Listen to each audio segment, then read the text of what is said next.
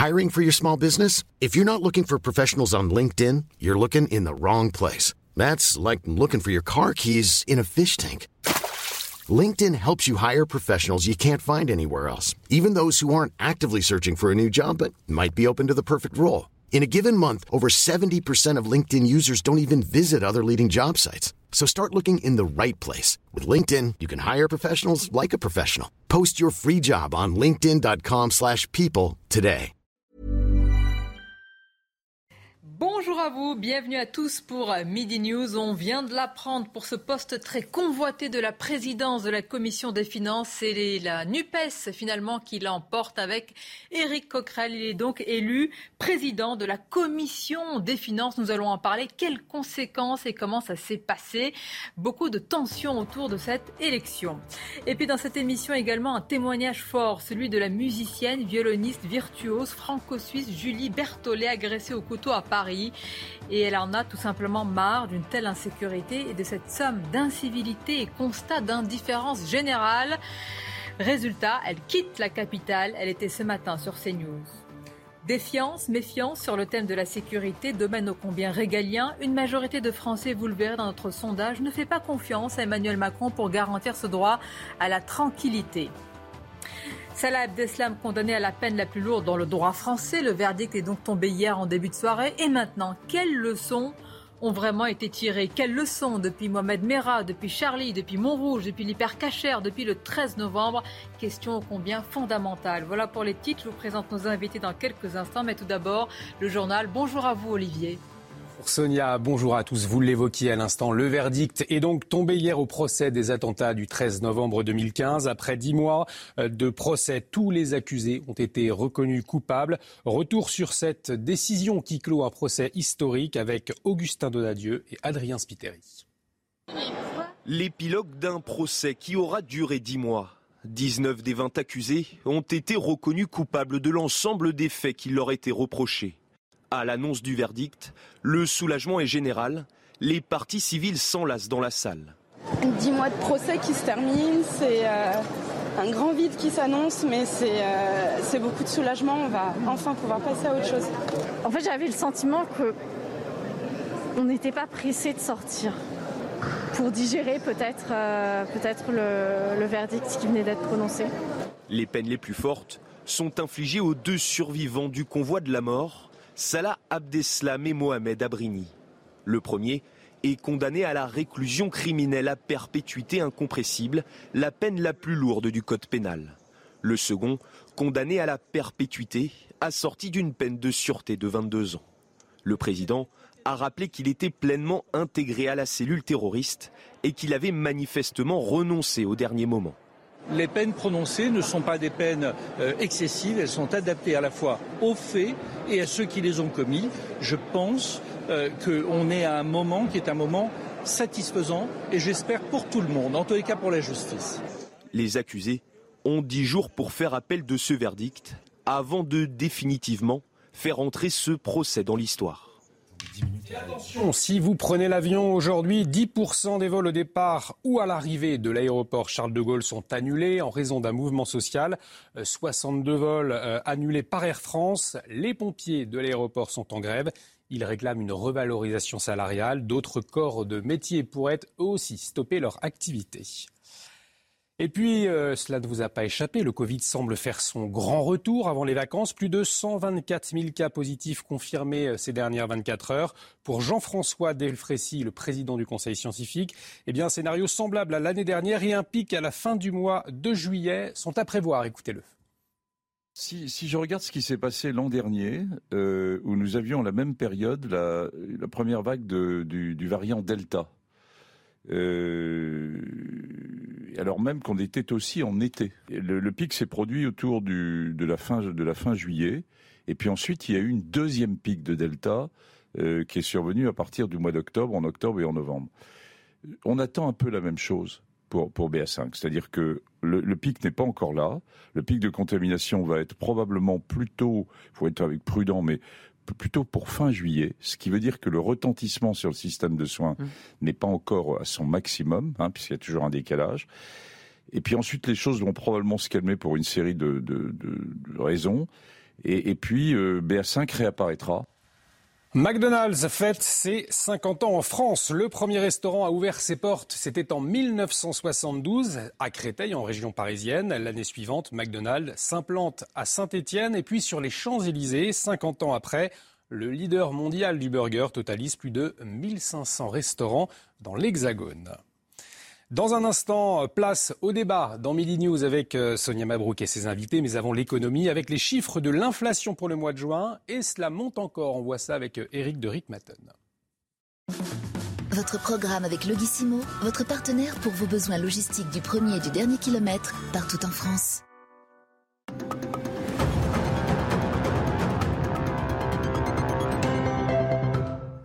Oui, la hausse des prix continue de galoper. Hein. Je voulais vous montrer le tableau de la progression parce qu'il est vraiment intéressant.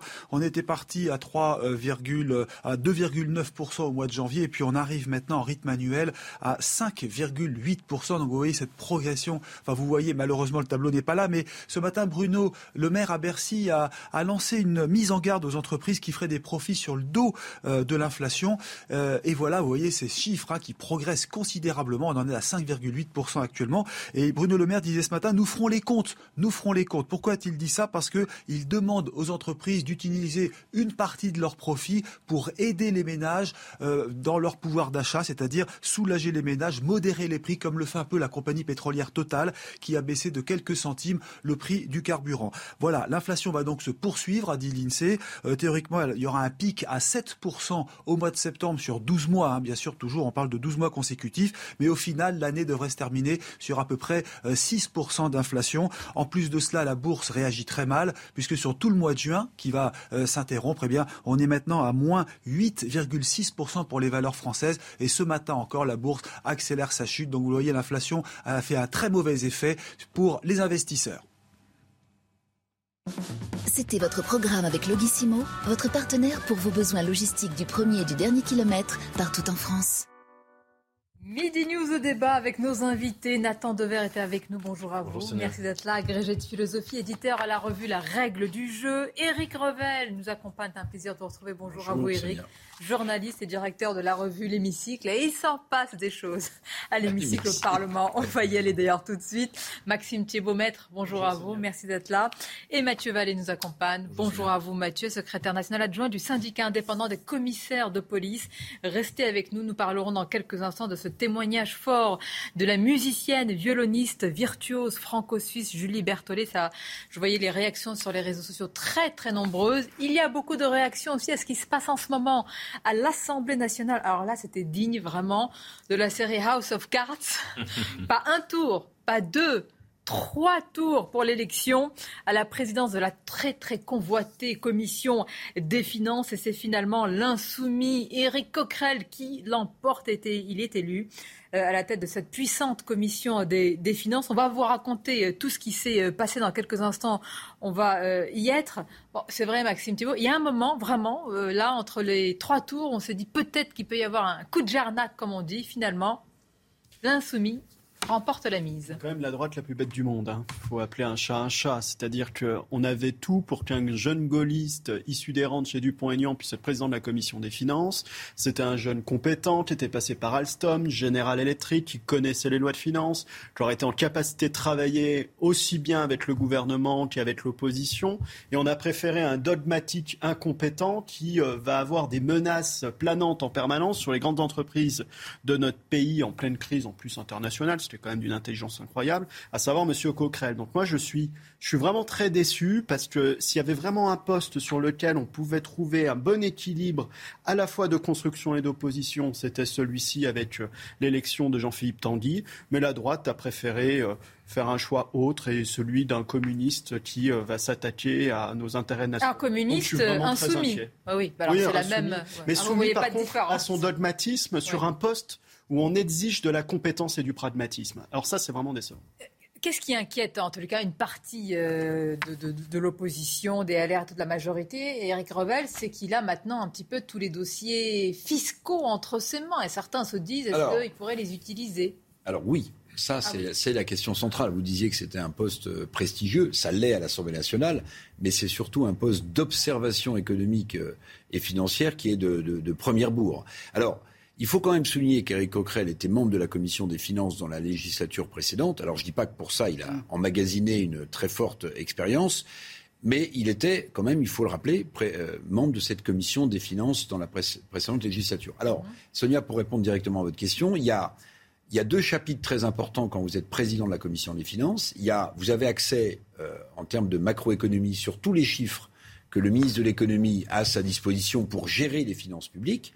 Donc, ben, vous voyez le dérapage budgétaire, vous voyez l'accumulation de la dette, vous voyez le niveau de la balance commerciale, mais ce qui va intéresser peut-être plus nos téléspectateurs, c'est que vous avez accès aussi aux dossiers fiscaux des entreprises, des particuliers, et que euh, vous pouvez aussi avoir accès à ce qu'on appelle du dialogue entre euh, l'administration fiscale et euh, des gens qui ont été redressés pour évasion fiscale, etc. Alors, le président de la commission des finances, il est quand même tenu à une sorte de droit de réserve. Il, a une obligation. Voilà, il n'est pas, il, ne peut pas, il ne, mais après, euh, bon, il y a peut-être aussi une autre façon de faire de la politique. Vous savez, il y a les fake news, il y a les informations que vous faites euh, fuiter, euh, il y a des révélations qui vont. Voilà. Et tout ça, en fait, donne évidemment une position politique à Éric Coquerel, qui est membre de la NUPES et qui est un insoumis au parcours politique sinueux, euh, qui lui donne évidemment des billes pour pouvoir peser politiquement quand vous avez de tels chiffres en main, bah, c'est très facile de dire mais vous, vous, refusez telle augmentation, mais sachez que.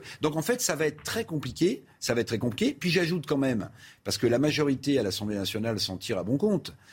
Madame Borne l'a rappelé. Euh, la Renaissance et ensemble ne prenez pas part au vote, puisque non mais c'est important. mais qu'est-ce qui s'est passé Mais normalement, normalement, pardonnez-moi, c'est une tradition. Elle n'a pas été respectée. Normalement, c'est le RN qui devait avoir cette présidence. oui, même si elles sont bonnes les cuisines au Parlement. Mais eh là, la eh droite n'a pas voulu. vous êtes suffisamment affûté politiquement pour décrypter avec moi. Mais s'il y a eu trois tours, s'il y a eu trois tours, non mais s'il y a eu trois tours, il n'y a pas 36 solutions. C'est qu'il y a eu une négociation, que peut-être qu'un LR était en position de se faire élire, peut-être que ce LR n'a pas souhaité être élu avec des voix du Rassemblement national euh, et a préféré euh, laisser passer Coquerel, ce qui évidemment est un choix politique qu'on va sans doute euh, regretter. C'est un courson qui circule. Alors peut-être courson, mais ce qu'il faudra voir dans le détail, c'est les votes, puisque c'est à bulletin secret quand même, c'est comment sont répartis ces différents votes. Mais trois tours, ça veut dire que ça n'a pas été simple et qu'il n'a pas fait l'unanimité. bouleversement? Parce que j'entends bien vos craintes. C'est un, coup de tonnerre. Un coup de tonnerre. Bon, mais est-ce que ça ne ressemble pas l'Assemblée telle qu'elle aujourd'hui, tout simplement, Nathan Devers Justement, cette, cet épisode de la Commission des finances n'est que le premier d'une législature qui, à mon avis, va être passionnante parce qu'elle va poser la question de la loi de la proximité. Vous avez une majorité relative euh, LREM qui va être contrainte d'expliquer à un certain moment, c'est une nécessité politique, même s'ils ne veulent pas, s'ils sont plus proches, disons, de la NUP, du bloc de gauche, ou du bloc euh, d'extrême droite qui a fait son entrée en force à l'Assemblée nationale ce qui est très intéressant, c'est que ça fait cinq ans qu'en en fait, ils refusent de répondre à cette question. Tantôt, euh, M. Darmanin dit à Mme Le Pen qu'elle est trop molle. Tantôt, pendant l'entre-deux tours, ils font des appels du pied aux insoumis. Et, euh, tantôt, ils disent qu'ils renvoient les extrêmes dos à dos. Tantôt, quand Emmanuel Macron rencontre M. Mélenchon à Marseille, il lui dit, M. Mélenchon, vous êtes mon adversaire, mais mon vrai ennemi, c'est Mme Le Pen. Tantôt, un conseiller de Macron fait des déjeuners avec Marion Maréchal. Donc, on n'y voyait pas clair. Là, on va être obligé de voir clair. Pour ma part, je pense que dans la logique du macronisme, il y a plus de proximité euh, sur un certain nombre de sujets avec le bloc euh, qui est celui du bloc d'extrême droite. Je pense que quand ils vont devoir trancher à la fin des fins, ils vont aller plutôt de ce côté-là. Pour ceux qui nous écoutent et qui se sont dit, mais alors si euh, un insoumis prend, a pris, c'est le cas, cette présidence de la commission des finances, alors le secret fiscal peut être voilà, éventé. Ça veut dire qu'il y a donc des, qu'il y a des dossiers. Ah bah, Vous avez raison. il y a quelque chose de sensible à cacher. Que, que les Français, euh, une partie des citoyens et pas seulement de gauche, accueilleront euh, cette nomination comme un gage un peu plus de transparence. S'il y a des choses à cacher, peut-être que les gens se diront mais attendez, c'est quand même extrêmement, euh, sinon grave, en tout cas déséquilibrant, parce que si vous donnez, je ne parle même pas des particuliers ou des entreprises, mais par exemple, euh, vous savez que le président de la République euh, a signé ce qu'on appelle une trajectoire budgétaire pour revenir dans les clous de Maastricht en 2027. Mais euh, le président de la commission des finances, il va évidemment pouvoir suivre ça de très près, mais il saura exactement quel est l'état des finances publiques du pays et comment pousser euh, un argument politique à gauche plus qu'un autre. Donc en fait, si le poste de président de la commission des finances, Sonia Mabrouk, est utilisé pour devenir un observatoire, un laboratoire politique de la France insoumise, je pense que c'est extrêmement dangereux. vous dites très justement aussi, Eric, c'est qu'il a la maîtrise de l'ordre du jour, le président de la Commission des finances. Absolument. Et c'est à dire qu'il va pouvoir consacrer peut-être plus de temps sur certaines dépenses que sur d'autres. Et on va avoir un chamboulement. La discussion va, être terrible. Parce que derrière, il faut quand même pas oublier qu'on a une inflation qui explose, on va avoir une crise personne économique ne l'oublie parce qu'on la supporte tous dans nos. Mais c'est ça. Et il va falloir qu'on ait une réponse efficace d'une Assemblée nationale qui risque d'avoir. On va continuer à en parler, Maxime Thibault, tout à l'heure. Euh, on espère avoir Eric Coquerel pour ses premières réactions. Tout d'abord le flash et ensuite on va vous parler d'un témoignage très fort. Restez avec nous. C'est News Info. D'abord les titres. 20 ans de réclusion criminelle requis à l'encontre de Dino Scala, celui que l'on prénomme le violeur de la Sambre. Il était jugé pour viols et agressions sexuelles sur 56 victimes âgées de 13 à 48 ans entre 1988 et 2018. Les députés russes ont adopté une loi pour faciliter l'interdiction des médias étrangers. Le texte donne notamment le droit au parquet d'interdire ou de limiter les activités en Russie des médias de pays étrangers dont les gouvernements se sont montrés inamicaux à l'égard de médias russes. Enfin, il y a 25 ans, le Royaume-Uni rétrocédait Hong Kong à la Chine. Pour cet anniversaire, le président chinois Xi Jinping sera présent à Hong Kong aujourd'hui et demain. C'est son premier voyage hors de la Chine continentale depuis janvier 2020, date du début de la pandémie de Covid.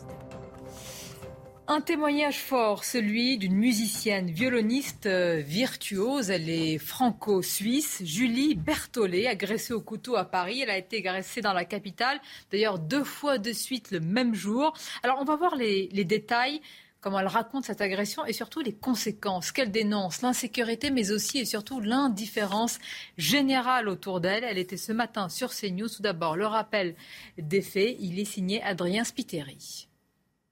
Il est 7 heures jeudi 23 juin dans le 9e arrondissement de Paris lorsque la violoniste Julie Berthollet est violemment agressée par un homme sur le quai d'une station de métro. Il m'a arraché euh, les colliers et les, bracelets que j'avais parce que je, je porte toujours des, bijoux parce que je trouve ça joli.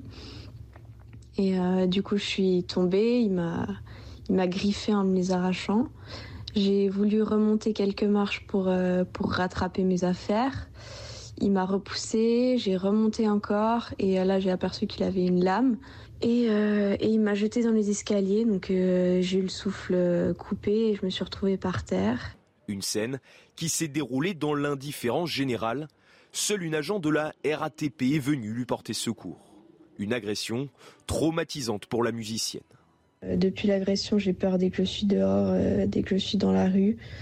Mais euh, j'espère que ça va passer avec le temps. Quelques minutes avant l'agression, un autre homme avait tenté de lui dérober son téléphone. Pour Julie Berthollet, c'en est trop. Face à l'insécurité, la violoniste souhaite quitter Paris et retourner vivre en Suisse. Ça ne vous surprend pas, Mathieu Vallée, euh, une telle scène de telle scène? Bah, moi, ce que je souhaiterais, c'est que les victimes, en fait, euh, puissent rester en France en sécurité et que les voyous, en fait, puissent, euh, eux, partir de France. Enfin, qu'est-ce que je vous dis, Sonia Mabrouk La réalité, Ils viennent pas forcément de Suisse. La, la, réalité, euh, la, la, réalité, c'est quoi? Bah, en fait, c'est très simple. C'est que d'abord, on a des voyous condamnés par justice qui font jamais leur peine jusqu'au bout. Et que comme on a 5% des délinquants qui font 50% des actes de récidive, on sait très bien que ceux qui font pas leur peine jusqu'au bout, ils recommencent. Ensuite, on a des voyous étrangers qui, au lieu d'être expulsés, sont incarcérés dans nos prisons, ce qui fait qu'on a une surpopulation carcérale et qu'il n'y a pas de place de prison pour exécuter les peines de prison. Et enfin, vous avez des voyous mineurs étrangers isolés ou des voyous mineurs nationaux qui ont le totem d'immunité des mineurs, dont on nous a dit qu'il y a eu une réforme de la justice en septembre dernier, mais qui peine à produire ses effets. Et surtout, bah, du coup, comme ils sont mineurs, on peut pas les renvoyer pour ceux qui sont étrangers isolés dans les pays dont on sait parfaitement majoritairement d'où ils viennent. Il n'y a pas d'accord. Donc, les policiers, ils interpellent tout le temps les mêmes voyous pour tout le temps les mêmes infractions, avec souvent les mêmes victimes. Des voyous très courageux, on le voit, qui s'en prennent aux femmes, qui s'en prennent à des personnes âgées, qui s'en prennent à des personnes vulnérables, parce que là, on voit qu'elle s'est défendue et qu'elle a réussi à résister. Mais enfin, cette dame, vous imaginez, elle avait deux bagues, un collier, elle avait son iPhone, pardon, son téléphone, et en fait, elle représente une proie, mais très prisée pour les voyous. Et moi, ce que je voudrais insister, il y a ce que vous décrivez, on va, on va en parler. Il y a aussi, il y a l'acte de violence elle-même, et puis l'indifférence hmm. euh, ambiante, la peur. D'abord, il y a la peur aussi des autres personnes d'intervenir, mais aussi après, après l'agression, écoutons-la. Les gens continuaient de, de passer pour aller prendre leur métro euh, sans s'arrêter. et alors que, que j'étais à terre et qu'on venait de m'agresser. La seule personne qui, qui, est venue me demander si ça allait, c'est la jeune femme de la RATP qui avait son bureau juste en face. Et toutes les autres personnes autour n'ont pas réagi, même ceux qui physiquement avaient l'air de, de pouvoir faire quelque chose. Personne après s'est arrêté pour me demander si ça allait. On peut comprendre que, enfin, peut comprendre que pendant une agression, il y a la peur de s'interposer, il y a la peur des conséquences pour soi, peut-être pour ceux qui nous accompagnent. Mais alors, après une agression, une telle indifférence, mais qu'est-ce qu'elle traduit pour vous? Elle traduit. Euh, en effet, vous avez, vous avez raison de faire cette distinction entre l'absence, enfin le courage moral et le courage euh, physique. Le courage moral, je trouve, enfin l'absence de courage, la lâcheté morale, je trouve pour ma part qu'elle n'a pas d'excuse. Euh, parce que c'est une question de détermination presque spirituelle. Et euh, en revanche, le courage, l'absence de courage physique, c'est quelque chose qui, qui peut avoir des, des, motivations rationnelles quand quelqu'un est armé en face, etc. D'autant, je le rappelle parce que c'est important, qu'on est dans un pays où il n'y a plus de service militaire. Ce qui signifie que les civils, euh, et j'en fais partie, tout le monde en fait partie, n'ont plus d'expérience de la violence. Enfin, et même de la violence euh, à laquelle on s'entraîne, d'entraînement à la violence, au combat. Donc ça fait, il y a des pays, par exemple, où, où, les, où tous les, les civils euh, ont déjà fait de l'entraînement, du combat, etc. et peuvent réagir à cela. Mais en effet, l'indifférence morale qu'il oui. y a après, c'est quelque chose. Aider une jeune est, femme à se relever, une jeune femme, un jeune homme, peu importe, un atroce. homme quel que soit l'âge, quel que soit, ça me paraît. Et qu'on a tous vu un peu parfois dans les transports en commun. C'est parfois il y a ce comportement, c'est un peu la jungle, chacun pour soi, et puis quelqu'un peut, peut, tomber, on le laisse, on le laisse crever ou voilà avoir son problème. C'est absolument. Alors, ce qui est intéressant, c'est qu'elle est franco-suisse. Elle a une double un double regard, une double vision sur deux pays que souvent on décrit comme différents. Eric Revel, c'est une oui, réalité. alors, Je ne dis pas que c'est un oasis de prospérité moi, en Suisse. j'aime entendre les discours qui intellectualisent euh, des cas concrets, mon cher Nathan. Je, voilà, très bien, mais pardonnez-moi, euh, on est dans un pays, on est dans un pays où euh, Dupont-Moretti nous avait expliqué qu'on avait un sentiment, un sentiment d'insécurité. Où en fait, alors vous allez me dire, bah, c'est parce qu'il y a des réseaux sociaux et qu'ils relayent plus vite. Et très bien. Mais on a vraiment, on vit. Mais regardez, enfin, il se passe tous les jours, il y a des agressions dans ce pays. Tous les jours, plus ou moins graves. Euh, des faits répréhensibles. Euh, les, les valeurs se sont effondrées dans ce pays. Le policier n'est plus respecté. Toutes les 14 secondes d'une agression. Toutes les 14 secondes. Donc en fait, il faut quand même regarder la situation en face.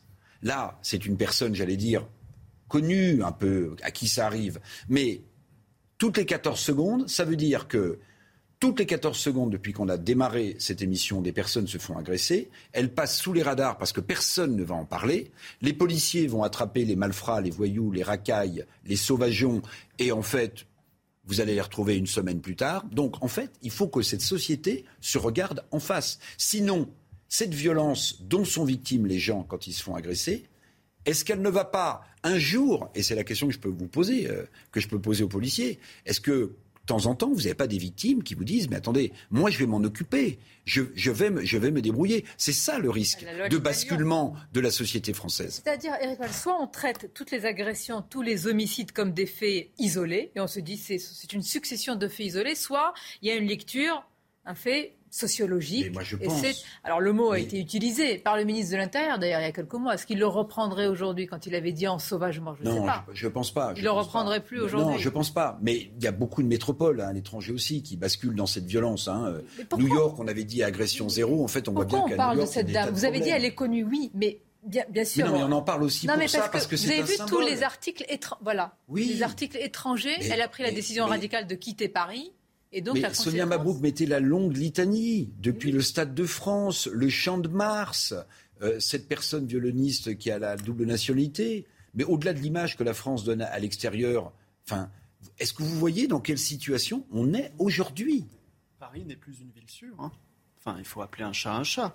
Enfin, moi, j'ai été agressé une fois. On a essayé de me faire les poches dans le métro. Euh, j'ai euh, mon compagnon, on lui a volé son, on a tenté de lui voler son téléphone sur la ligne 6. Euh, j'ai une de mes meilleures amies qui a été agressée par un groupe de jeunes. Heureusement, elle est arrivée à s'en sortir. Enfin, les exemples, c'est plus des exemples qu'on lit dans la presse, c'est des exemples qu'on vit tous les jours. Donc c'est un drame qui s'est installé. Et moi, je Mais comprends sincèrement. les- Parce que allons plus loin. C'est la culture de l'excuse qui a fait des ravages dans les je vous têtes, dans les esprits. Je vais vous dire, à chaque fois que le constat est fait, c'est des jeunes issus de l'immigration qui ne parlent pas français. Oui, mais alors là, vous voyez, Bah oui, vous savez mais dans le métro, vous dire, Maxime Ah, je Thibault, là, sais. vous ne le savez Je pas. sais. Non, mais vous Un le savez pas. Bah, vous savez très bien quand vous parlez avec les gens qui vous agressent, comment ils vous répondent et qui ne parlent pas français. Enfin, et c'est des mineurs isolés dont on parle. On connaît les réseaux de mineurs isolés qui font les poches des gens dans le métro parisien. Ils sont connus par les services de police. Les services de police les attrapent, ils ressortent, ils ne peuvent pas être expulsés parce qu'ils sont mineurs isolés. Enfin, c'est tout un système qui fait qu'ils se, qu'ils, s'enrayent et que rien ne se passe d'un point de vue concret. Mais c'est, un malheur. Enfin, vous allez dans des comparutions immédiates au tribunal judiciaire de Paris, vous voyez très bien ces jeunes-là, ils ont des inscriptions au casier judiciaire à tour le bras, mais on n'a aucune solution derrière parce qu'on n'a pas de courage politique pour venir résoudre ces problèmes-là.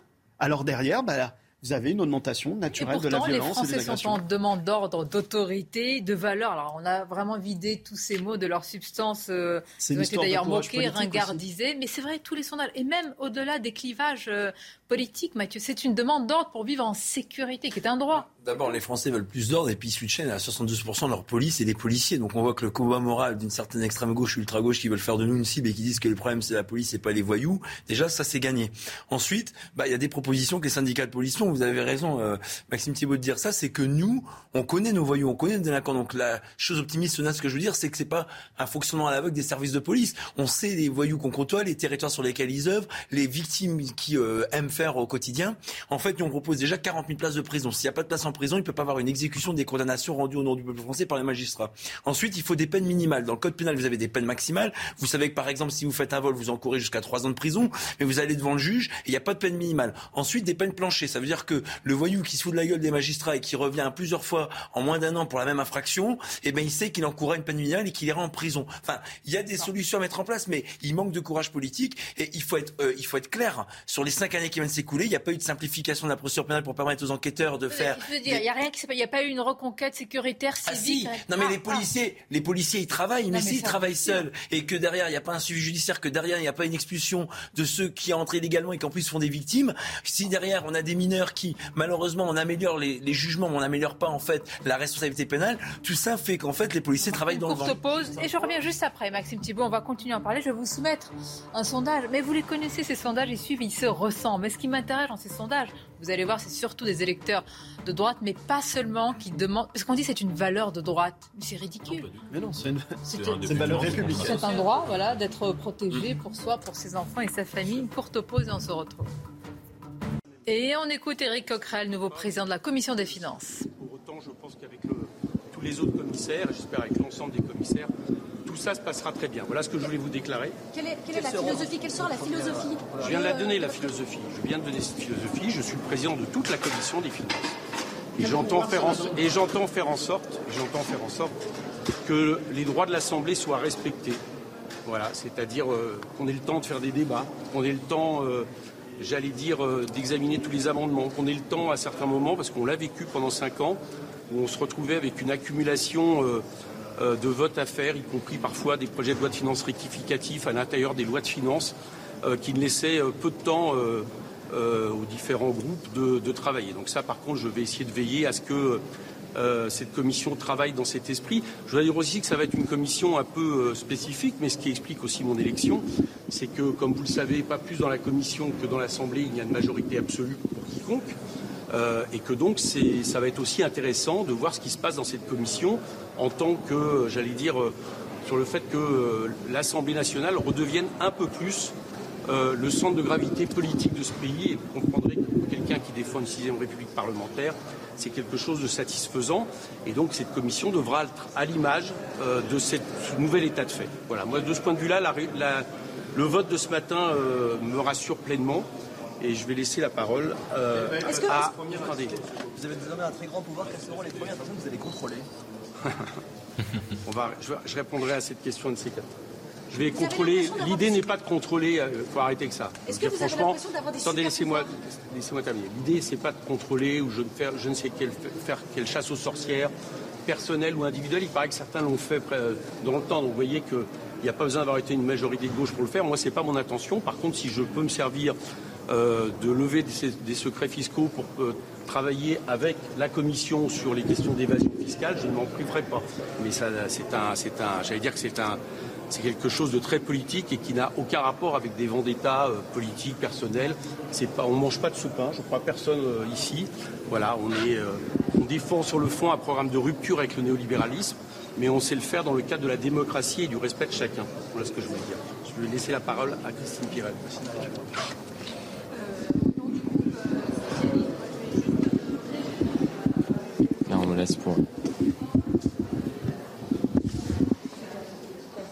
Politique et personnel, déclare le nouveau président de la commission des finances pour vous euh, planter un peu le décor. Hein. C'est ce que c'était un petit peu les craintes et même les attaques d'une partie de l'opposition, notamment des LR et du RN, qui affirmaient que la présidence de la commission des finances, une fois aux mains de la NUPES ou des insoumis, allait se livrer eh bien, à un contrôle des dossiers fiscaux. Eric Coquerel rassure, dit que non, et politiquement, il faudra quand même, et ça c'est important peut-être Eric Revel, que les LR s'expliquent parce que ils ont participé finalement au vote d'un insoumis à, la présence de la commission des, finances. C'est un fait.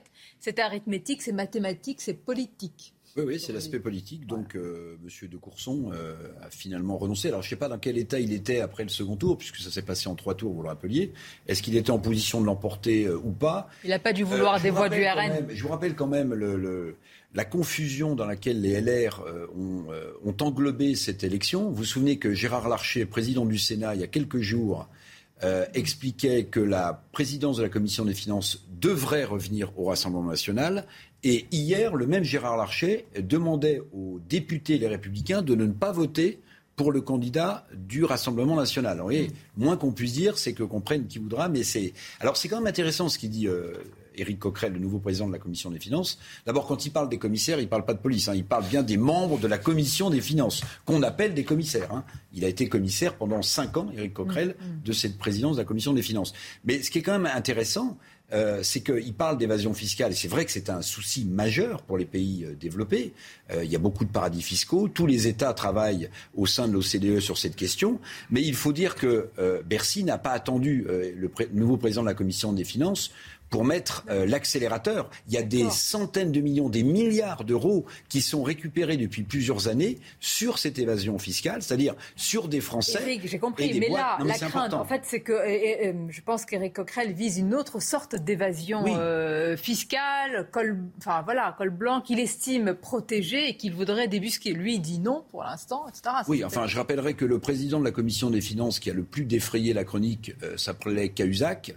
Euh, et qu'il avait quelques soucis concernant l'évasion fiscale. On va le juger sur les faits. Et qu'il était socialiste. En tout cas, c'est une nouvelle ère qui s'ouvre. Hein. Je sais qu'elle ne vous ravit pas forcément avec cette nouvelle configuration. Maxime Thibault, on l'a compris. Mais bon, on va voir à l'épreuve des faits. Je suis d'accord avec vous. On va le juger sur les faits. Voilà. Je le crois un peu moins sur les vœux. Parce que dans la même phrase, il nous dit qu'il n'y aura pas de vendetta, mais qu'il sera un président très politique d'une commission. Oui, oui, oui, il le dit au début, oui. Donc, euh, il va, travailler dans un sens qui sera le sien. Revenons sur le domaine de la sécurité. Nous avons parlé tout à l'heure, juste avant la pause, de ce témoignage de la violoniste franco-suisse suite à son agression. Et puis il y a les sondages qui suivent et qui se ressemblent. Sondages sur la sécurité. Je vous le disais, bon, ça dépasse les clivages politiques. Ce n'est pas une valeur de droite, comme on dit, la demande d'autorité. Les explications de Julie Gaillot à ce sujet. Ce qu'on voit euh, de manière très nette, c'est qu'il y a un fort clivage politique aussi euh, derrière, euh, derrière ce chiffre. et que, notamment, il suscite une insatisfaction qui est extrêmement nette à droite, avec 77% des sympathisants de droite qui ne lui font pas confiance. Et donc c'est surtout en fait cette ligne de clivage politique avec une attente très forte des sympathisants de droite qui va entraîner en fait cette défiance majoritaire dans l'ensemble de la population française. On entend par insécurité, Mathieu Vallée, c'est un chauffeur de bus qui va avoir peur car elle risque une agression gratuite. C'est une femme qui ne va pas pouvoir ou qui a peur de s'aventurer dans une rue à une certaine heure. C'est un policier qui va être transformé en cible. Ce sont, voilà, c'est tout ça l'insécurité dont on parle. Ouais, en fait, euh, moi, j'appelle pas ça des faits divers, j'appelle des faits d'insécurité. Faits divers, ça voudrait qu'on minimise les agressions, les victimes et ce que les voyous font au quotidien. Les policiers, en réalité, sont mobilisés en permanence face à ces voyous. D'ailleurs, ils en payent le prix fort, puisqu'on voit qu'il y a deux fois plus de blessés en dix ans parmi les forces de l'ordre qu'on n'avait jusqu'à présent. Et surtout, c'est vrai que ce qui, aujourd'hui, marque les policiers, c'est qu'il n'y a plus de limite.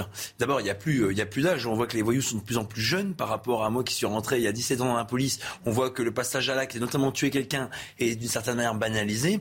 Et surtout, vous avez raison de le dire, Sonia Mabrouk, la sécurité, ce n'est pas une valeur de droite ou de gauche, c'est une valeur qui touche tout le monde c'est surtout les classes populaires. Vous savez, les policiers, euh, notamment les gardiens de la paix, sont issus majoritairement de la classe ouvrière. La dernière fois, je faisais des jurys de présidence pour être, être en brigade anticriminalité. J'évoquais les parcours des agents. On voit beaucoup que beaucoup les parents sont ouvriers ou ont été mineurs ou ont été dans la métallurgie, dans la sidérurgie, euh, femmes de ménage. Euh, on voit vraiment que la sécurité et protéger les gens qui est croquevillé au corps des policiers, en réalité, vient d'un parcours personnel qui font que ce sont les ouvriers, ce sont les classes populaires, ce sont les gens des quartiers, mais aussi des campagnes, ceux qui n'ont que la police et les policiers pour les protéger, qui vont au front. Et je vous dis que quand ils racontent leur histoire, que quand ils racontent leur engagement, quand ils disent la passion de servir et de protéger Ah le peuple français, c'est issu de ces parcours-là. Et d'une certaine manière, quand on a des gens qui disent que tout le monde déteste la police ou que la police tue, eh ben, ils méprisent le peuple parce que ce sont des gens du peuple, les policiers. Je note que vous dites que ce ne sont pas des faits divers, ce sont des faits d'insécurité. Et c'est vrai, Nathan Dever, que parfois dans le récit médiatique et politique, on a tendance à décorréler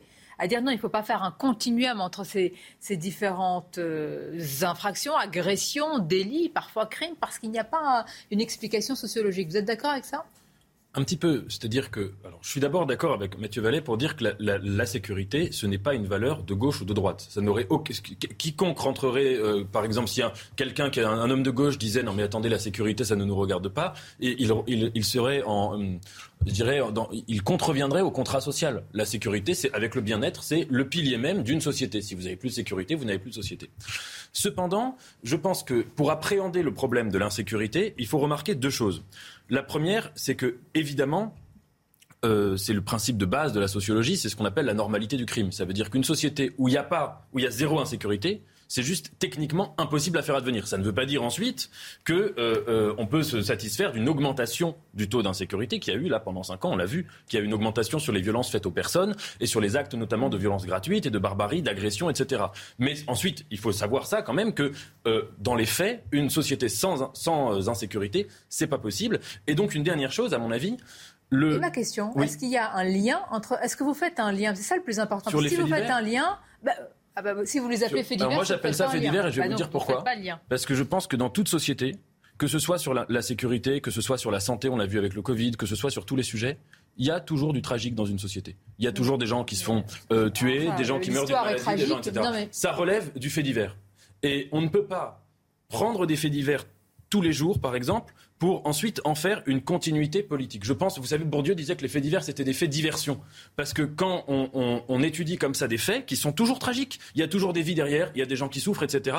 Mais on ne voit pas les choses avec du recul. Donc il n'y a pas d'explication, il n'y a pas des mêmes causes. Il au a contraire, pas. pour expliquer, il ne faut pas être sur les S'il y a faits. une même cause, c'est qu'il y a un continuum.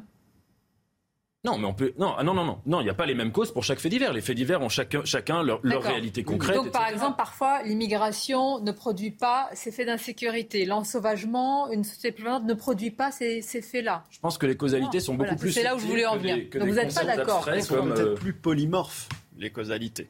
C'est-à-dire elles peuvent être liées à l'immigration, elles peuvent être liées à ce qu'on appelait aussi l'ensauvagement de la jeunesse, à l'absence de transmission des savoirs, au fait que voilà, il y a, il y a des codes valeurs qui ne, qui ne passent plus.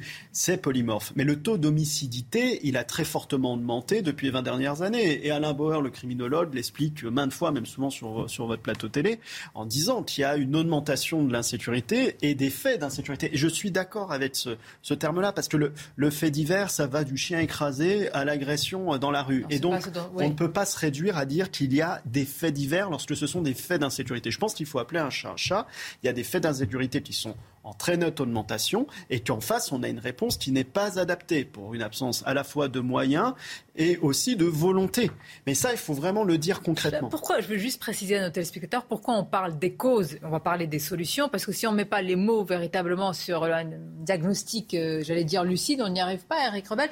Et aujourd'hui, beaucoup de policiers, je, je relais ce que vous dites, Mathieu Vallée, vous dites qu'il y a une forme de souveraineté des voyous qui considèrent les représentants de la force publique comme une bande rivale, que ce soit les policiers, mais tous ceux qui incarnent l'autorité. Ça peut être aussi un enseignant, ça peut être euh, bah, toute une figure d'ailleurs euh, d'autorité aujourd'hui. Je Oui, bien sûr, oui, pas la fait, tout à fait. réalité. Non, non, mais de toute façon, euh, dans certains territoires, lorsque les pompiers interviennent, ils sont maintenant agressés, ils sont maintenant pris à partie. Les policiers, c'est pareil, les enseignants, les infirmiers ou les médecins. Alors, est-ce que ce sont des faits divers dans ces cas-là? Ça. Non, moi je ne considère pas que ce sont des faits divers. Pour moi, si vous voulez, le label fait divers, c'est euh, sont des actes répréhensibles qui appartiennent à des catégories disparates Et comme on ne sait pas trop euh, dans quelle catégorie les mettre, on les met dans faits divers. Vous voyez, euh, divers frais. On ne sait pas si c'est des frais de structure de l'entreprise, alors on dit divers frais. Moi, ce que je note dans, dans la montée des incivilités aussi, comme on, comme on dit, c'est que, en fait, la violence, la violence de ces faits de société est de plus en plus forte.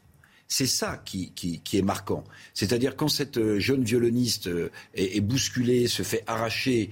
Euh, vous vous souvenez, il y a quelques années, Arsène Lupin était le roi des voleurs. Mais Arsène Lupin, quand il dérobait des colliers à des femmes, il le faisait avec élégance. C'était ça que portait avec panache. Aujourd'hui, il y a une montée de la violence parce que la société est de plus en plus violente. Donc ce ne sont pas des faits divers. Ce sont des faits de société qui symbolisent la montée extrême de la violence dans notre pays. Et quand vous regardez votre sondage, Sonia Mabrouk, vous dites, on voit 57%, je crois, des Français ne font pas confiance à, Emmanuel Macron pour résoudre des problèmes de sécurité. Mais pourquoi? D'abord, est-ce que c'est au chef de l'État? Euh, de promettre une plus grande sécurité. Il y a un ministre de l'Intérieur. Oui, oui. On verra si le ministre de l'Intérieur est dans le nouveau gouvernement au même poste. On peut voir après ses, après ses excuses sur l'affaire du Stade de France. Mais pourquoi? Parce qu'Emmanuel Macron, le défaut dans sa cuirasse politique, il y en a un majeur, c'est que pour beaucoup de Français dans les sondages, il n'incarne pas l'autorité, justement. Et que s'il a échoué notamment sur un domaine, c'est celui d'incarner la fonction ou les fonctions régaliennes et celles de l'autorité. Donc, avoir des Français qui vous expliquent qu'à 57%, ils ne feraient pas confiance au chef de l'État pour résoudre leurs problèmes de sécurité, c'est assez cohérent avec ce qu'ils pensent du président de la République, puisque dès le début du quinquennat, on a dit ce président-là, il est en déficit sur l'incarnation du régalien. Je vous laisse réagir. Je voudrais juste qu'on écoute euh, une réaction euh, du maire de Béziers ce matin, Robert Ménard, qui, euh, ces derniers temps, on ne peut pas dire qu'il est anti-Emmanuel Macron. Mais alors, sur ce sujet, que dit-il? On l'écoute.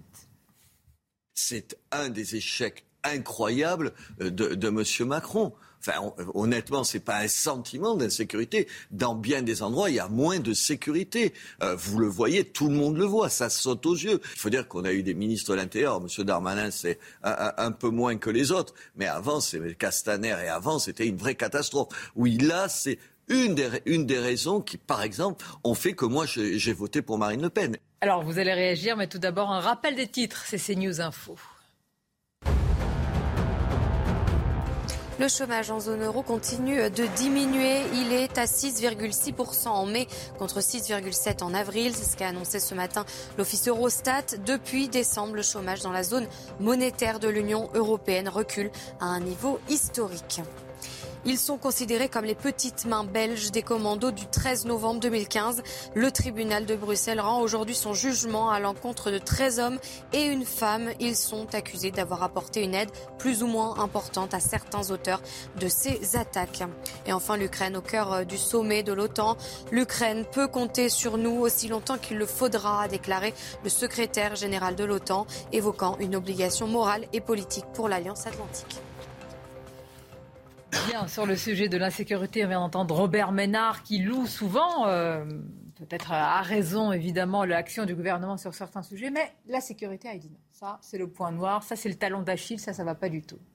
Oui, mais justement, je voulais revenir sur cette question qu'on appelle fait divers, fait d'insécurité, fait de société. À la limite, peu importe. Moi, ce qui m'importe, c'est le concept de fait. Est-ce que pour résoudre un problème quelconque dans une société, il faut être arrimé à l'étude des faits? Moi, je ne pense pas. Je pense que quand on a un problème dans une société, un problème politique, la réflexion politique, elle doit prendre du recul par rapport aux faits et du recul par rapport au registre des émotions. Or, quand on appréhende la question de l'insécurité par des faits, appelez-les comme vous voulez, divers, insécurité, peu importe, eh bien, la réaction, et c'est tout à fait normal, ça va être une réaction d'émotion. On est tous des êtres humains. Donc, quand on voit qu'une femme a été euh, massacrée dans la rue, qu'un petit enfant s'est fait buter, qu'un un, grand-père s'est fait agresser, on a une réaction d'émotion. Et si on a tous les jours une émotion quotidienne, ça ne permet pas d'avoir le recul nécessaire pour, pour combattre le, précisément. 40 ans qu'on devrait avoir ce recul, non? Oui, mais la question, c'est le traitement. On plus le nez sur le guidon de l'émotion. Une histoire quand même très particulière avec la sécurité. On est l'un des premiers, des seuls pays au monde à avoir eu un État fédéral, euh, euh, féodal, pardon, avant la féodalité. C'est quoi la féodalité? Pas fédéral, féodal.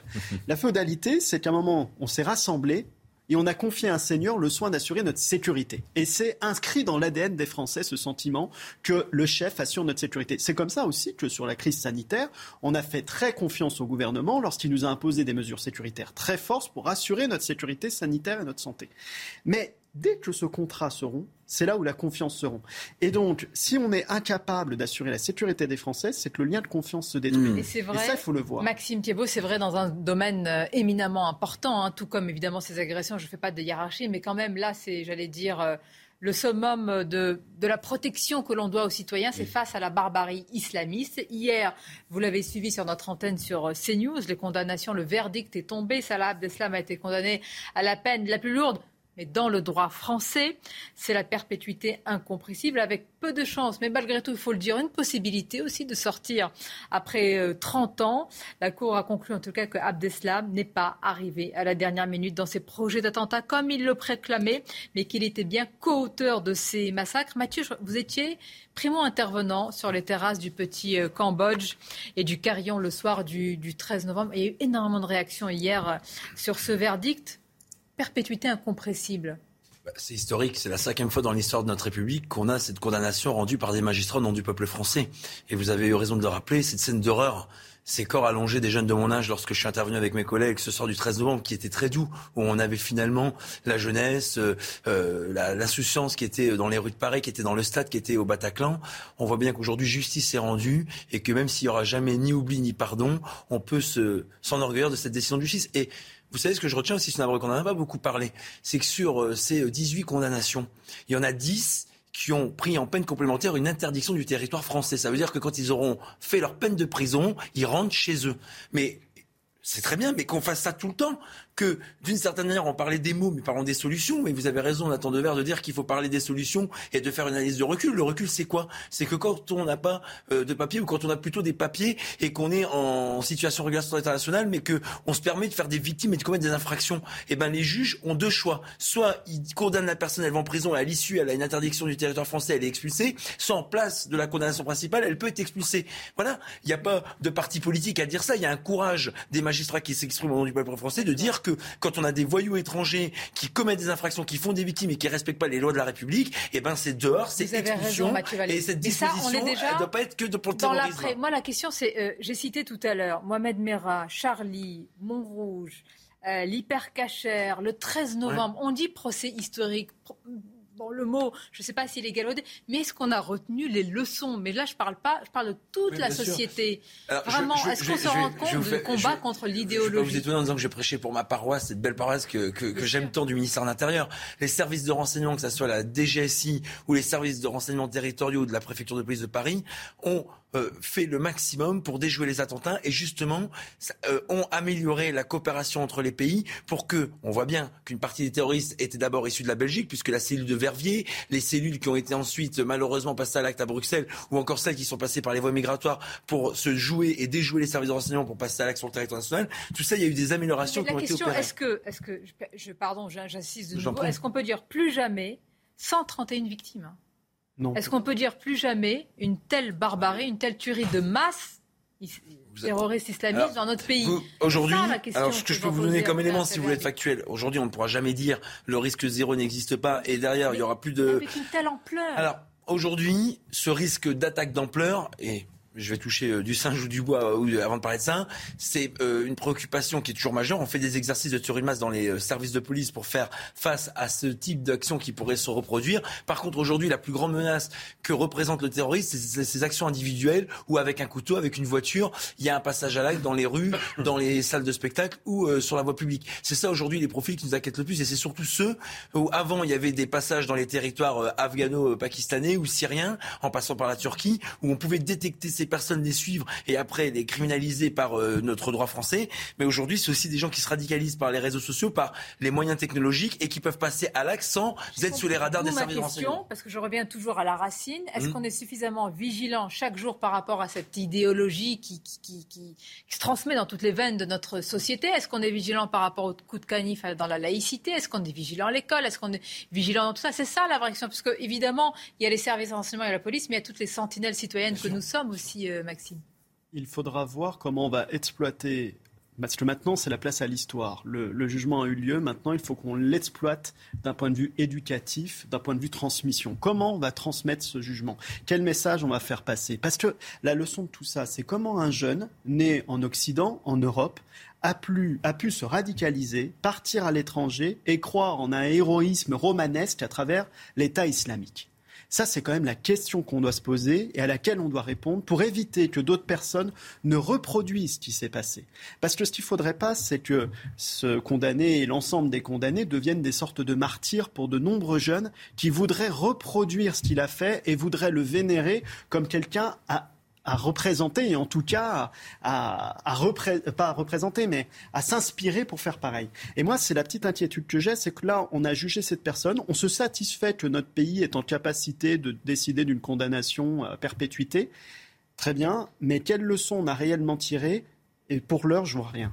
Et c'est un peu ce qui m'inquiète, parce que quand je vois qu'on a au même moment une augmentation du nombre de jeunes qui portent des euh, tenues à caractère religieuse dans nos écoles, euh, qu'on a du mal à en parler, que le pas de vague continue, euh, qu'on a des grands débats sur le Burkini, que l'islamisation radicale continue et que simplement se poser la question de savoir si on peut se permettre de continuer de rester laxiste avec des gens qui ont des valeurs qui sont contraires aux nôtres, honnêtement, je me demande si on tire vraiment les leçons de l'histoire. bah, c'est la vraie question que je vous pose. Je vous propose, on va marquer une courte pause, on va y revenir et puis on va écouter plusieurs euh, familles de victimes. Celles qui disent que le procès a répondu. Alors, euh, alors bien sûr, rien ne réparera jamais la douleur de ses proches, mais répondu à des interrogations qui ont trouvé que le procès était digne, quand même qu'il allait au bout de la logique d'un État démocratique. Et puis on va écouter aussi un autre son de cloche. Euh, je l'avais hier avec nous, qui est Patrick Jardin, qui est le père d'une victime du Bataclan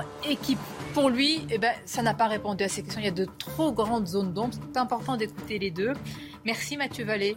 Vous restez avec nous euh, pour la suite. On se retrouve dans quelques instants. À tout de suite pour le Midi News.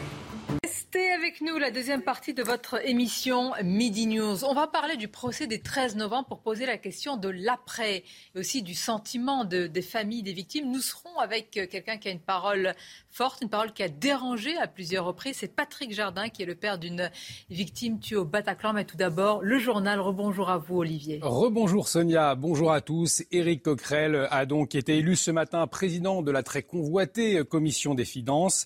Euh, Florian Tardif, vous êtes à l'Assemblée nationale. Le candidat de la NUPES s'est donc imposé devant les candidats du RN et de LR. Oui, tout à fait. C'est Éric Coquerel qui a été euh, élu président de cette commission euh, des finances après une élection euh, mouvementée, on peut le dire. Il y a eu trois interruptions de séance entre le deuxième et le troisième tour permettant d'élire Éric Coquerel. Alors pourquoi trois interruptions de séance de la part des Républicains et du Rassemblement national? Tout simplement parce que c'est un poste clé, un poste convoité, notamment par les députés du Rassemblement national qui estimaient que la présidence de la commission des finances devait leur revenir parce qu'ils sont le premier groupe d'opposition ici à l'Assemblée nationale. Ils ont multiplié les appels du pied euh, depuis euh, ce matin en direction euh, des élus républicains pour tenter d'aboutir à un accord. Il n'y a pas eu d'accord. C'est pour cela que arithmétiquement, Éric Coquerel a été élu donc à la tête de cette commission si stratégique ici au sein de l'Assemblée nationale. Le député de la France insoumise qui a expliqué que suite à son élection que dorénavant les droits de l'Assemblée nationale sont respectés. Comprenez qu'il l'a estimé que lors de la législature précédente, ces droits n'étaient pas euh, respectés, précisant au passage que euh, ce que porte la NUPES, comprenait euh, le projet porté par Jean-Luc Mélenchon lors de la campagne des élections législatives et lors de la campagne de la présidentielle, aura forcément une influence dans la manière dont il présidera cette commission si stratégique. Merci beaucoup Florian pour toutes ces précisions. Florian Tardif en direct de l'Assemblée nationale avec Antoine Durand derrière la caméra. En France, le chiffre de l'inflation continue de grimper. La hausse des prix à la consommation s'élève à 5,8% en juin euh, contre 5,2% en mai selon euh, l'INSEE. Cette augmentation est en partie due à la hausse des prix de l'énergie et de l'alimentaire. Une annonce qui intervient quelques jours avant la présentation par le gouvernement d'un projet de loi sur le pouvoir d'achat. C'est la fin du plafond des tickets restaurants à 38 euros. À partir de demain, il reviendra à 19 euros. En plus de cette baisse, il ne sera plus possible de les utiliser pendant les week-ends ou pendant les jours fériés. Toutes ces mesures avaient été, mises en place à l'issue du premier confinement. C'est donc un retour à la normale pour les tickets restaurants, même si le Covid est en train de faire son grand retour avant les vacances. Dans les officines, les pharmaciens font de plus en plus de demandes de dépistage. Reportage dans la métropole bordelaise et c'est avec Jérôme Rampenou. Dans cette pharmacie bordelaise, on pratique les tests antigéniques sans rendez-vous. Ici, depuis quelques semaines, ils sont de plus en plus nombreux à venir se faire dépister. Euh, mais on s'est tous réunis pour un mariage euh, ce week-end avec euh, quelques personnes symptomatiques et moi la première avec des premiers toussements. J'ai quelques symptômes qui peuvent être un virus saisonnier, hein, mais au cas où, pour protéger mes proches et mes collègues de travail, je fais un test. Dans cette autre officine, les tests antigéniques sont aussi très nombreux, mais on vient aussi pour recevoir une deuxième dose de rappel. Mon médecin me l'a prescrit, euh, euh, et comme je suis plus très jeune, voilà. Puis bon, c'est pas très rassurant. Chaque jour, ce pharmacien le remarque, les cas positifs sont de plus en plus nombreux. Il y a 15 jours, euh, il n'y avait plus quasiment de cas positifs. Aujourd'hui, j'en suis à quasiment 50-60% des gens qui sont testés qui, ont, qui sont positifs. S'ils sont vaccinés, c'est quasi asymptomatique.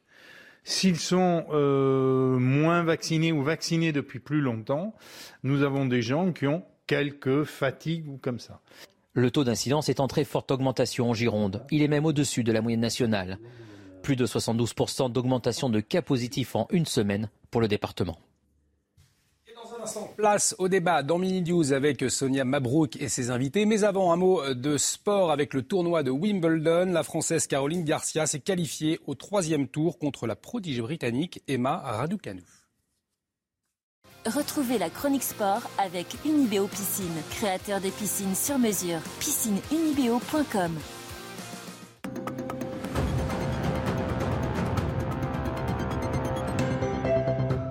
Une démonstration sur le center court pour Caroline Garcia. La Française s'offre l'enfant prodige du Royaume-Uni, Emma Raducanu, tête de série numéro 10 et vainqueur du dernier US Open. Un succès en 1h27, 6-3 6-3. Garcia affrontera Zeng au troisième tour. Bah après, euh, j'ai toujours été une joueuse agressive, je suis toujours allée vers l'avant, etc.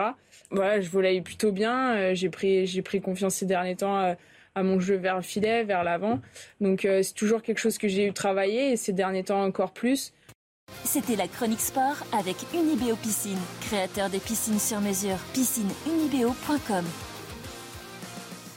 Midi News, la suite, nos invités. Je remercie Eric Revel, Maxime Thiebaud. Il y a évidemment aussi Nathan Dever qui reste avec nous. Et on accueille Arthur de Vatrigan. Merci d'être là et bonjour à vous. Bienvenue, cofondateur du magazine euh, L'Incorrect. Je vous le disais, dans quelques instants, nous serons avec Patrick Jardin. Je l'ai eu hier.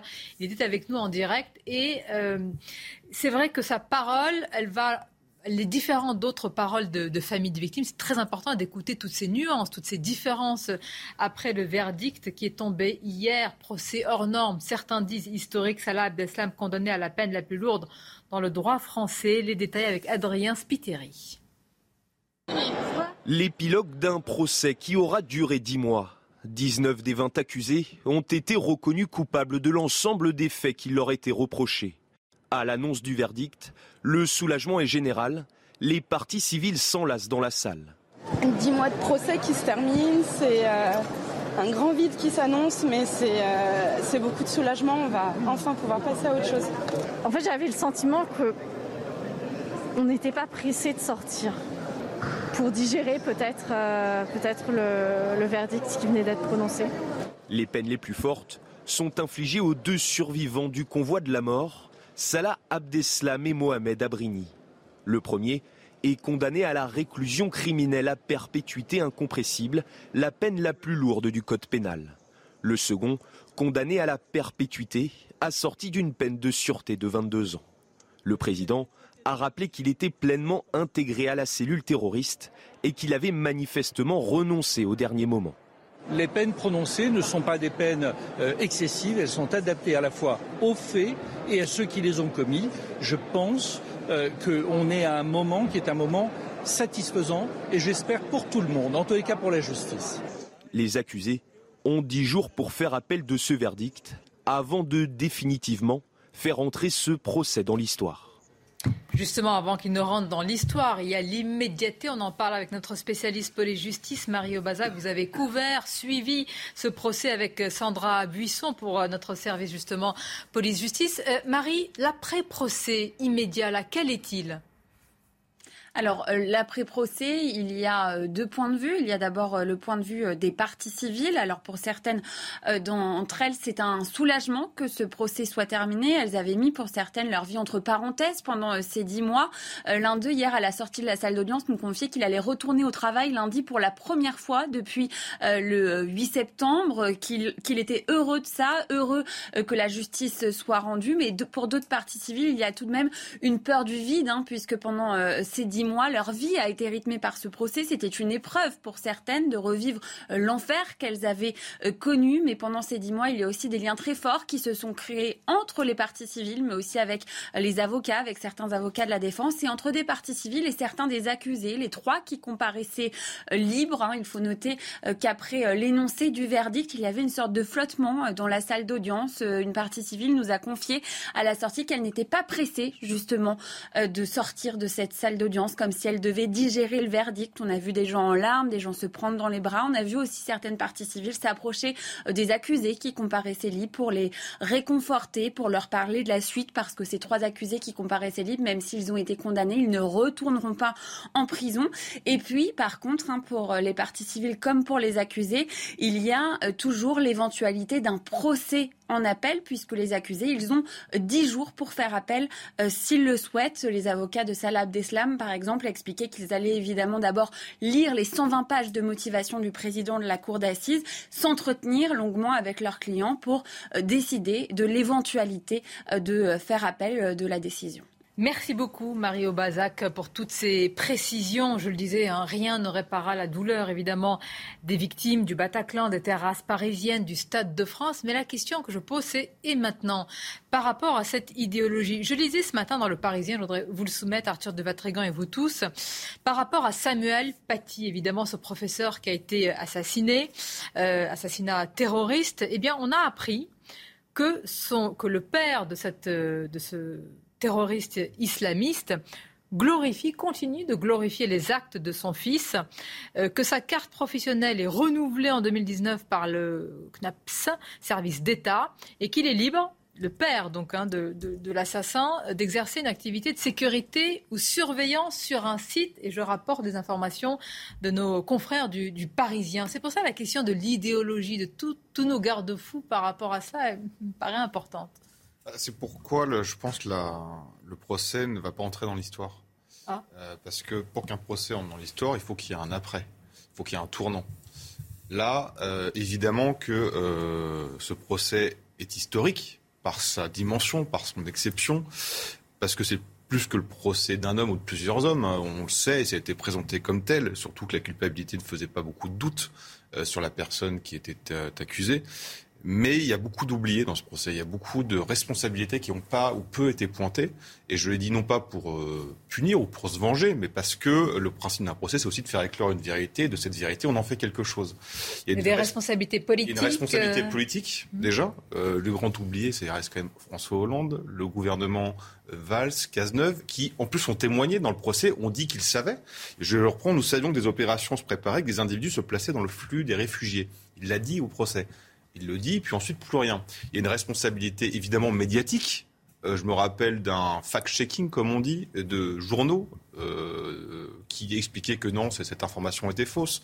Quand on parle de loup solitaire, quand on parle de dégénéré, quand on parle de déséquilibré, quand on parle de faits isolés, il y a une responsabilité médiatique. Puis il y a une responsabilité à, plusieurs niveaux de société également. Euh, parce que là, à partir du moment où on prend on, prend conscience de ça, on peut proposer une réaction, on peut proposer quelque chose.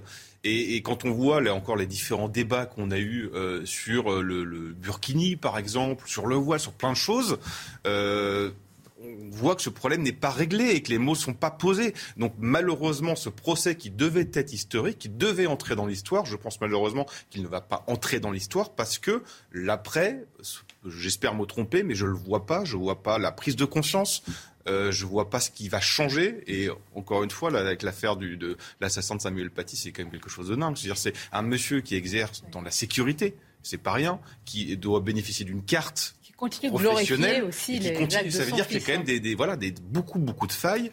Et malheureusement, je ne vois pas comment ça, ce procès va permettre de résoudre tous ces problèmes. Je pose la question également à Patrick Jardin et je vous remercie d'être avec nous. Patrick Jardin, vous étiez hier sur ce, en tout cas à distance avec nous en plateau. Vous aviez interpellé la ministre en charge de l'aide aux victimes de l'époque, Juliette Méadel. Nous sommes aujourd'hui après le verdict. D'abord, Comment vous sentez-vous ce matin? Comment vous vous êtes réveillé après ces dix mois d'audience et ce verdict?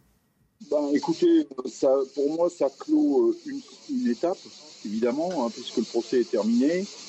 Euh, sur le quantum de, des peines, euh, bon, certains estiment que Salah Abdeslam a pris une peine beaucoup trop lourde. Bon, en fait, il a pris la même peine que moi, c'est-à-dire qu'il a pris perpétuité. Et la différence, c'est que lui est vivant et ma fille ne l'est plus. Voilà. Euh, bon, comme je l'ai dit hier, euh, pour moi, ça, n'est qu'une étape. La deuxième étape, maintenant, ce sera de faire condamner les politiques qui, comme je l'ai dit également hier, euh, portent une énorme responsabilité à cause de leur incompétence ou par le fait qu'ils ne veulent pas intervenir franchement de peur de déclencher des mouvements dans les banlieues. On les sait faire parce qu'il ne faut quand même pas oublier que aussi bien M. Cazeneuve que M. Hollande nous ont signalé qu'ils savaient qu'il allait avoir un attentat, mais qu'ils se sont bien gardés de, faire quoi que ce soit pour l'en empêcher.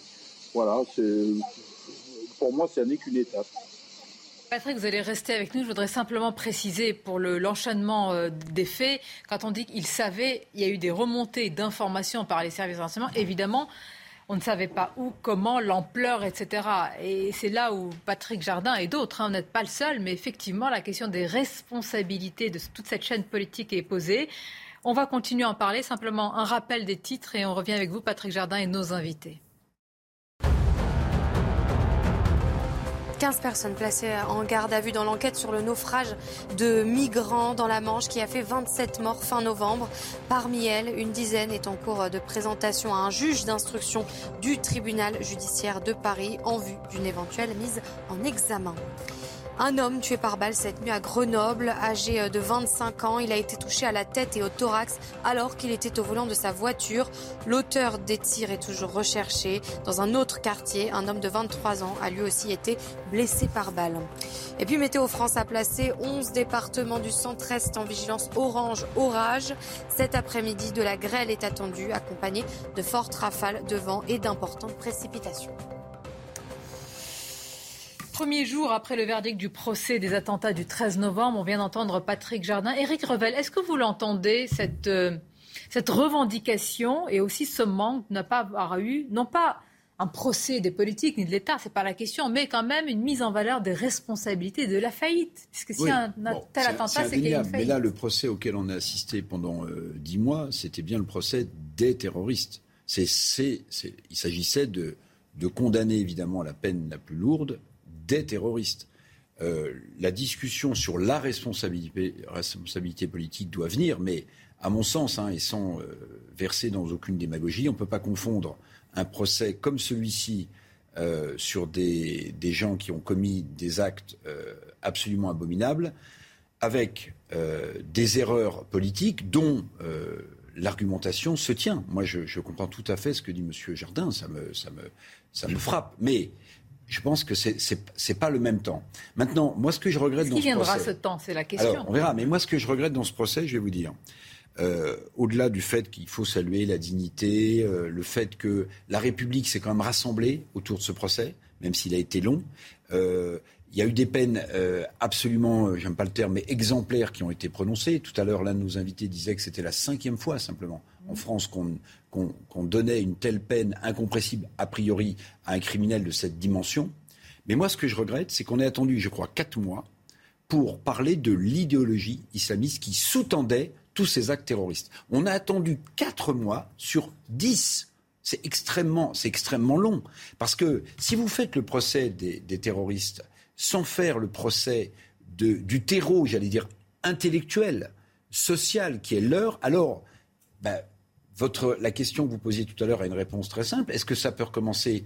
Oui, parce que certains médias ont expliqué que c'était déséquilibré. On a attendu quatre mois pour parler, en fait, de ce qui sous-tend tout ça, l'islamisme radical, criminel et terroriste. Patrick Jardin, vous entendez ce que vient de dire Éric Revel. Est-ce que vous aussi, vous, avez pointé ce manque, c'est-à-dire procès des terroristes? Vous nous avez parlé aussi pour vous du manque, en tous les cas, des responsabilités des politiques, mais est-ce qu'aussi on a euh, évité, on n'a pas parlé de l'idéologie elle-même? Vous savez, euh, le, le, 14 novembre, enfin le 15 novembre plutôt, quand j'ai su que ma fille était décédée, j'avais qu'une seule ambition, c'était d'acheter une Kalachnikov, puisque c'est en vente libre dans les banlieues, et de faire la même chose. Euh, après, j'ai réfléchi, c'était sous le coup de la colère, j'ai réfléchi, et je me suis dit, la meilleure chose à faire, c'est de lutter contre l'islamisme. Le seul problème, si vous voulez, que, que je rencontre, c'est que pour lutter contre l'islamisme, se trouvent devant moi des politiques qui n'ont pas du tout envie de lutter contre l'islamisme.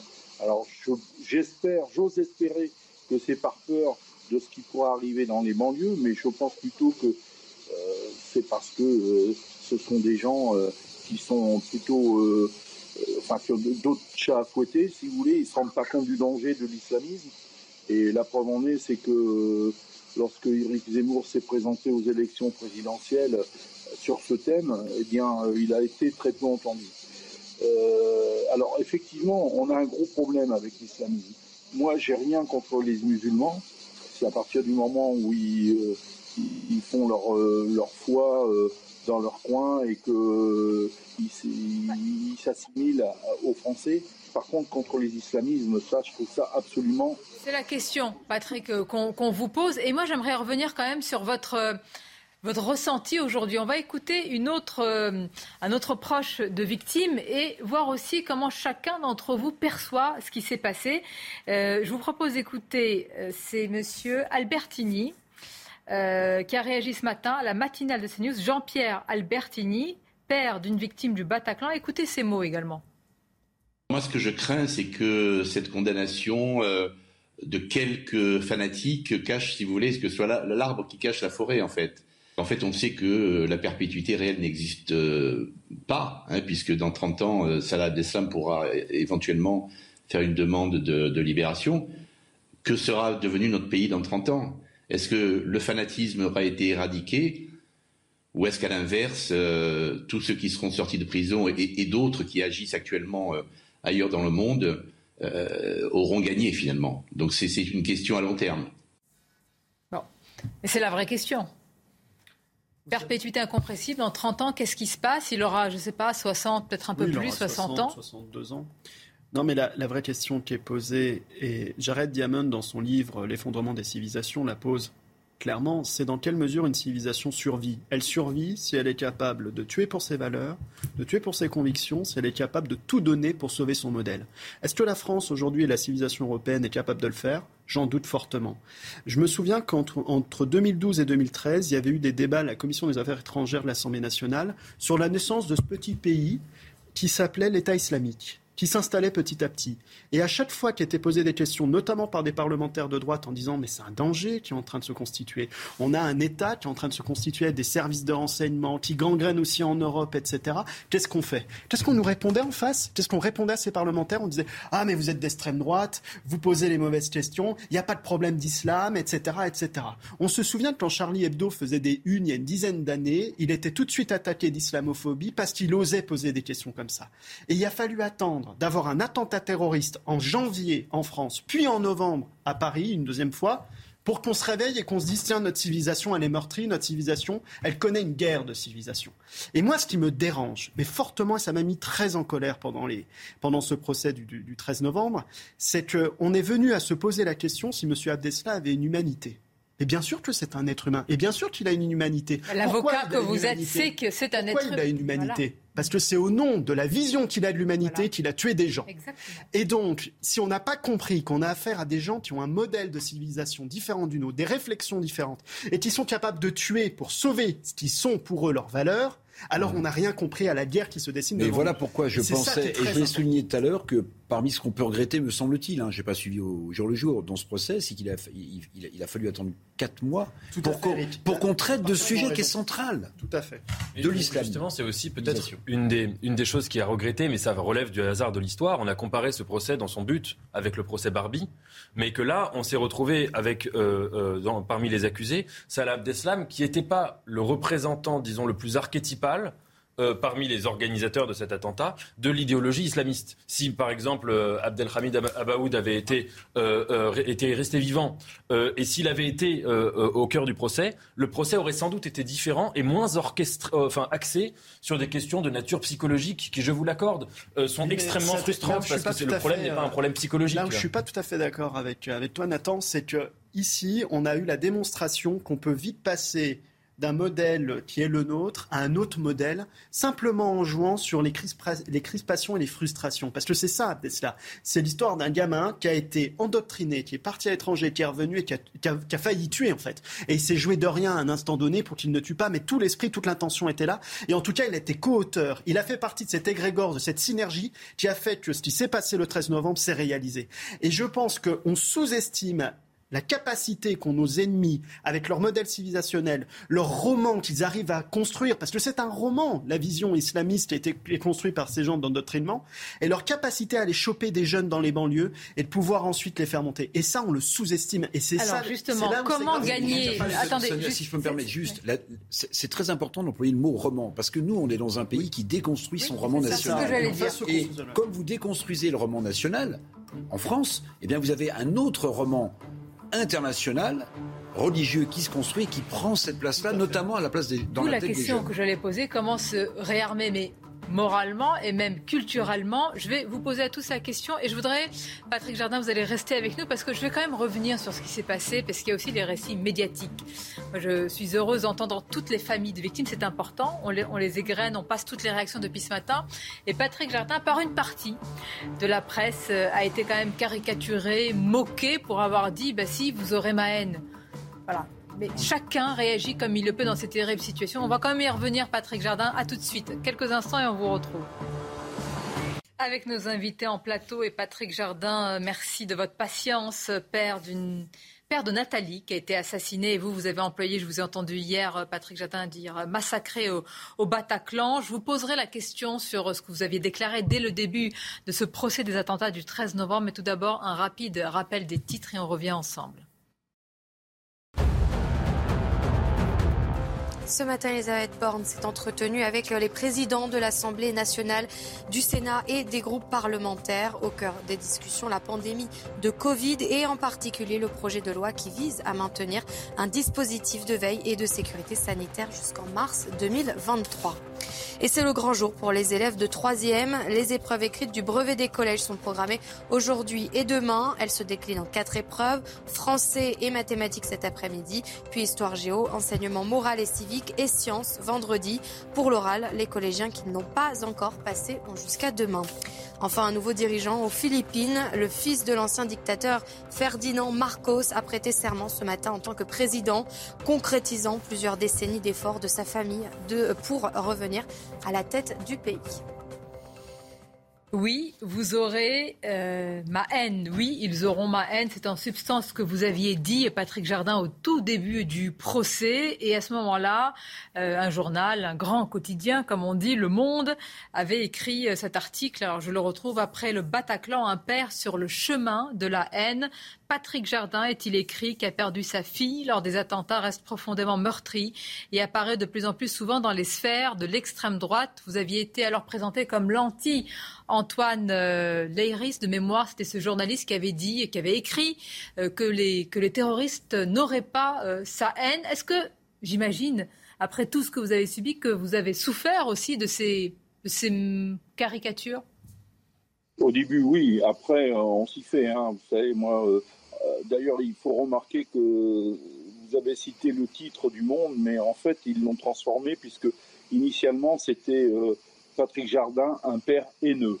Ils ont changé le titre. Bon, euh, ah, alors je suis, selon les journalistes d'extrême droite, facho, islamophobe. bon, alors au début, effectivement, ça, ça choque un peu. Après, bon, je veux dire, on s'y fait, quoi. On sait que c'est comme ça. Euh, bon, les journalistes pensent ce qu'ils veulent. Euh, je peux pas les en empêcher de. bon, euh, sauf pour le monde où là, j'ai été vraiment injurié. Et là, bon, il faudra qu'ils se qu'ils en répondent devant la 17e chambre, puisque j'ai déposé une plainte contre eux. bon, j'avoue, franchement, ça me touche plus maintenant. c'est la question que je pose aussi, à Arthur de Vatrigan. Est-ce qu'il y a une perception, comme s'il y avait, pardonnez-moi, je mets énormément de guillemets, mais des, des bonnes et des mauvaises, voyez, familles de victimes, celles qui tiennent un discours qu'on va juger digne, alors que, fort heureusement, je l'espère, aucun de nous deux n'a connu un tel, euh, plus qu'un drame. Et on peut juger, on peut se dire, ah non, mais lui tient un discours digne, c'est bien, et lui, non, regardez, il est pétri de haine et il ne faut pas l'entendre, il est donc facho d'extrême droite. Bah, on parlait tout à l'heure de roman, euh, l'importance d'avoir un roman pour construire une civilisation. Là, il n'y a pas un roman, mais un récit. Il y avait un récit officiel. On a entendu des paroles différentes du récit officiel dans les derniers mois du procès, c'est-à-dire d'autres témoins. Il y avait Monsieur Jardin en effet dès le début euh, euh, refusé de se taire à, cette injonction justement d'une partie de la presse de dire euh, vous n'avez pas le droit d'exprimer votre colère, il faut se taire parce que la colère est mauvaise, le sentiment euh, est pas bon. D'ailleurs, voilà, quand on titre la haine, c'est qu'on est dans un jugement et qu'on n'accepte pas euh, les sentiments. Et de, quand on dit au nom de l'humanité, on aseptiser justement et déshumaniser, parce que sur à partir du moment où on refuse des sentiments, il y a une part de déshumanisation, et c'était le rôle du récit officiel, c'était ça, ce qui est quand même assez dangereux. Et ben on a eu euh, au fur et à mesure des procès d'autres témoignages de personnes qui étaient proches ou victimes euh, du Bataclan, qui ont commencé à dire bah en fait non, je, je suis haineux parce que je ne comprends pas, ou je ne peux pardonner parce qu'on ne me demande pas pardon. Il y a eu beaucoup de témoignages comme ça, mais c'est vrai que pendant on est quoi en 2022 pendant six ans, le récit officiel était de dire surtout pas de haine.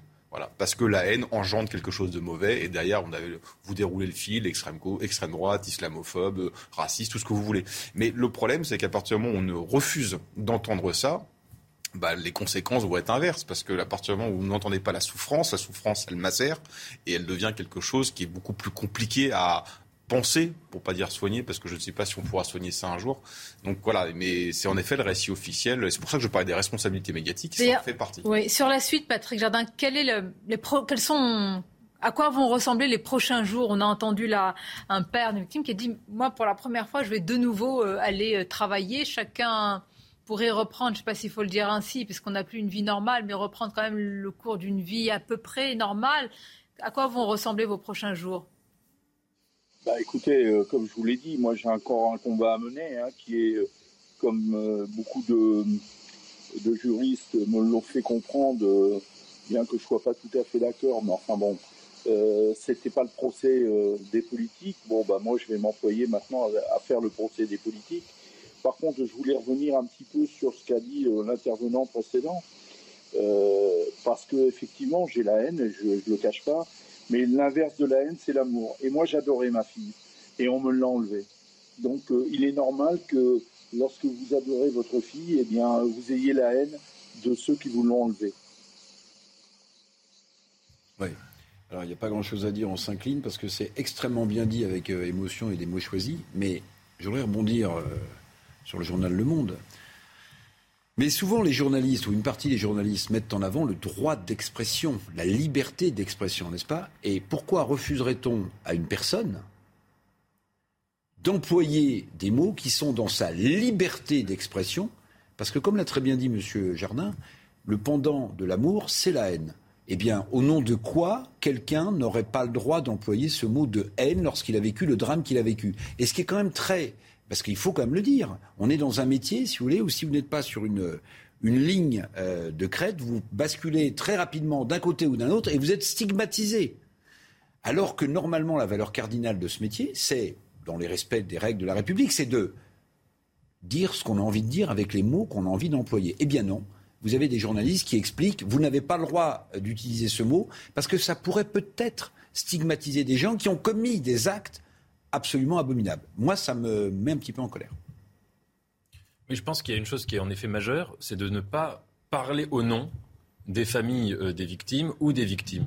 Euh, ça peut sembler être une évidence de dire ça et presque inutile à préciser, mais je pense que dans le cas du 13 novembre, la tentation a pu être grande dans la société française pour une raison très simple, c'est que tous les Français ont été traumatisés par cet attentat, euh, même ceux qui n'étaient pas du tout là, même ceux qui étaient très très loin ou qui, ou qui n'ont même pas nécessairement vu la télévision le soir même. Ça a été un traumatisme collectif, ce qui fait que tous les Français ont l'impression d'avoir été en quelque sorte une, euh, d'avoir porté un deuil, même si ce n'est pas le cas.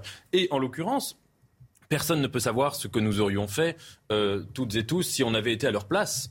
Euh, moi, à titre personnel, par exemple, je, pense que j'aurais j'aurais pas le lendemain matin eu comme premier réflexe de me dire vous n'aurez pas ma haine. Je ne pense pas que j'aurais eu ce réflexe. Mais il me semble qu'il y a une chose qui est importante et qui a fait la grandeur de la France ici, c'est que par-delà les émotions et les, les réactions qui sont euh, toutes naturelles et qui sont toutes légitimes euh, de, toutes les familles des victimes, il y a eu un procès qui a été dans le cadre de l'état de droit, ce qui est, si vous voulez, le contraire de ce que désirait. Vous avez raison, mais une fois qu'on dit, et on a raison de se féliciter d'un procès dans le cadre d'un état de droit, il y a les questions qui restent en suspens. Et je ne vais pas vous retenir longtemps, Patrick Jardin encore. Je voudrais, est-ce que vous pouvez me résumer en trois, quatre points quels sont les manques dans ce procès? À quelles questions vous n'avez pas eu de réponse et que vous allez continuer finalement peut-être euh, voilà, euh, à, chercher?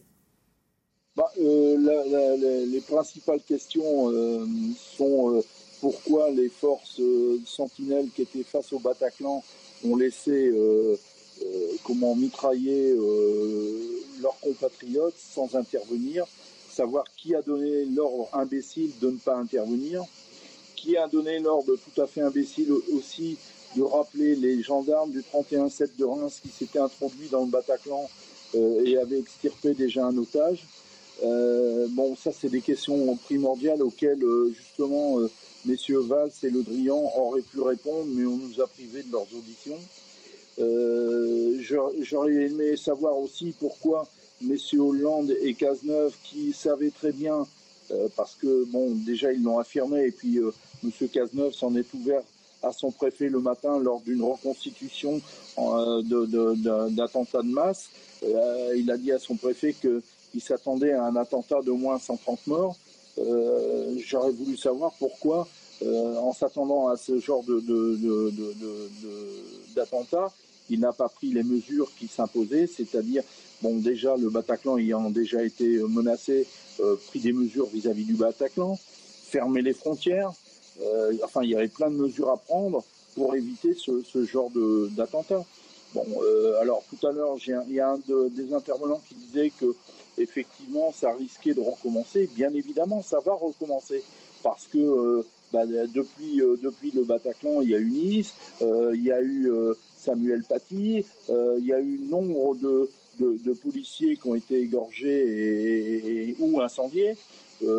ça suffit. Moi, j'ai envie vivre dans un pays euh, libre, dans lequel je puisse sortir après 20 heures, dans lequel je puisse me promener à n'importe quelle heure du jour, de la nuit, et euh, dans, tout le pays. Euh, là, actuellement, on, est dans un, on, est, on est dans un pays où on ne peut plus faire ça. On n'est plus dans un pays libre. Alors, on est soumis à la loi de la charia.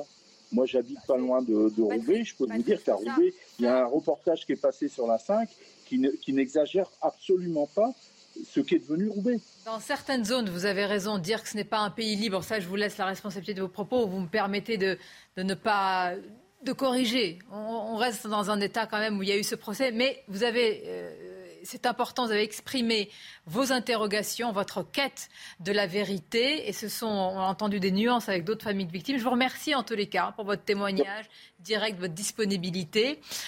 Bon, ce sont des questions. Je vous voyais réagir, Maxime Thiebaud, à, ces questions. C'est vrai qu'il y a des zones d'ombre, et d'ailleurs, beaucoup l'ont reconnu hein, dans ce procès. Il y aura, ce n'est pas parce qu'il y a eu un verdict qu'il n'y a pas de zone d'ombre. Elles sont là, elles sont latentes. Bah, toutes les enquêtes n'ont pas été euh, complètement diligentées. En tout cas, sur le plan parlementaire, on a eu une petite enquête, mais elle est restée assez limitée. Sur le plan de la justice, il n'y a eu aucun engagement de responsabilité. Donc, euh, il est certain que les, victimes et les familles de victimes ont envie d'avoir justice aussi et que les responsables politiques à ce moment donné, répondent de leurs actes. Mais comment répondre? Comment un politique dans tous les pays du monde? Mais je vous pose vraiment ça. Il y a, euh, il n'y a pas de risque zéro. Dans ce cas-là, bah, tous les responsables. Il y a une obligation de moyens. Et je pense que on doit se poser la question de savoir si elle a été respectée, cette obligation de moyens. Et je pense qu'il y a de grands doutes. Et il a soulevé des questions très pertinentes sur l'intervention le soir même du 13 novembre. Moi, ce qui me dérange, c'est, je voulais juste dire un mot sur l'article du Monde, c'est que je, suis, moi, quand, j'ai vu les, morts du 13 novembre, quand j'ai vu les attentats, j'ai pleuré. J'ai pleuré parce que c'est des frères et des sœurs en fait qui sont tombés. On est dans une nation qui a euh, marqué sur les devantures de sa mairie liberté, égalité, fraternité. On est tous d'une certaine manière des frères et des sœurs et c'est sûr que ça m'a meurtri. Et moi ce que j'aurais aimé c'est que la presse elle fasse son travail de décrire l'humanité, de décrire les émotions comme la sienne. La sienne elle n'est pas plus négligeable qu'un autre. On n'a pas à dire comment un parent, un proche, une famille de victimes réagit. C'est ça, quel que soit le monde, peu importe le journal, on n'est pas en train de. On n'est même pas journaliste si on n'a pas, si on n'a pas chevillé au corps L'idée simple. Moi, en tant qu'avocat, j'ai prêté serment d'agir avec humanité pour comprendre la personne que je défends et comprendre aussi mon contradicteur. Le journaliste, il doit décrire l'humanité. S'il n'a pas compris ça, il n'est pas journaliste, il est politique ou il est militant. Et eh ben malheureusement, cet article du Monde était plus proche du militantisme que du journalisme. Il y a une autre question euh, sur, pardon, sur l'après. Euh, Patrick Jardin disait que ça va recommencer. On a une condamnation donc d'une peine exemplaire ou rare, euh, et en même temps depuis deux ans, on a les libérations de dizaines, plusieurs dizaines de djihadistes français condamnés pour terrorisme. Qui ont fini leur peine. Hein. Oui, qui ont fini leur peine. Bien sûr, qui ont fini leur peine. C'est pour ça qu'il y a l'état de droit, très bien. Mais à partir du moment où l'idéologie, Donc, qu'est-ce qu'on fait Justice d'exception? Eh ben, Justement, c'est la question que je me pose. C'est comment on peut garantir de, vivre en sécurité en France Donc répondre à la question de M. Jardin, quand on sait qu'il y a des dizaines, plusieurs dizaines de djihadistes condamnés, qui ont, fait, qui ont purgé leur peine, mais qui ont été condamnés pour terrorisme, terrorisme qui vient d'une idéologie. L'idéologie, on ne s'en débarrasse pas comme ça en étant enfermé. Donc, comment on garantit la protection aux citoyens euh, Question délicate. Je voulais juste euh, euh, rebondir sur une phrase qui a été prononcée deux ou trois fois pendant le débat. C'est le fameux « il n'y a pas de risque zéro ».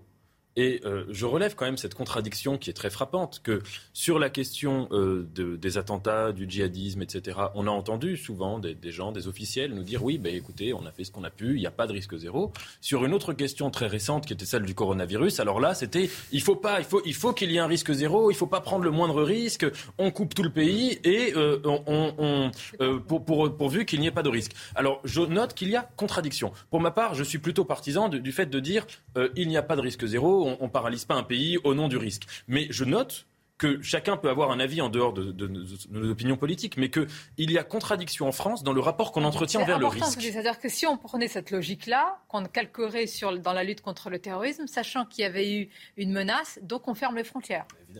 Moi, c'est une des raisons pour lesquelles j'étais gravement opposé aux, politiques sanitaires. C'est que vous pouvez les appliquer à n'importe quel risque écologique, sécuritaire, etc., et casser tout un pays au nom de ce rapport au risque. C'est pour ça que les gens n'acceptaient pas les, une partie des, Français n'acceptaient pas la réponse de fermeté sur le coronavirus parce qu'ils ont, ils ont tout de suite fait la comparaison. Hein, euh, voilà. Donc, le problème, c'est qu'il faut être crédible. Et pour être crédible, bah, il faut appliquer les mêmes choses, euh, utiliser les mêmes remèdes avec les mêmes causes. Voilà.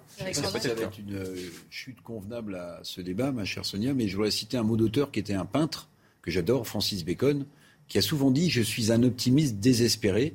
Donc moi, j'inverse un peu la formule et je dis, je suis désespérément optimiste. C'est une belle chute, vous l'accordez Oh si. Allez, les titres. Audrey, c'est à vous.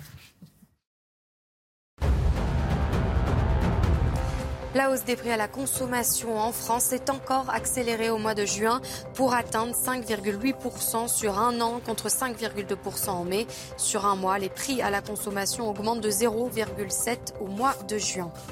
Le plafond des tickets restaurants repasse à 19 euros à partir de demain. C'est donc la fin du plafond à 38 euros mis en place en juin 2020 après la crise du Covid.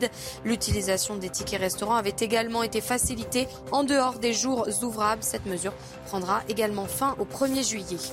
Enfin, la conférence de l'ONU sur les océans a lieu à Lisbonne depuis lundi. Des milliers de responsables politiques, d'experts et défenseurs de l'environnement y sont rassemblés. Parmi les priorités que le monde doit résoudre, selon eux, la pollution plastique, l'acidification des océans ou encore la surpêche avec des niveaux records en 2020. Merci Audrey. Puis autre titre dans l'actualité aujourd'hui, c'est euh, l'élection du président de la commission des finances. Nous sommes à l'Assemblée. C'est donc la France insoumise qui a raflé ce poste combien convoité, sensible. Et on a écouté tout à l'heure les premiers mots d'Éric Coquerel. Alors bonjour à vous, Florian Tardif. Qu'augure ces premiers mots pour la suite?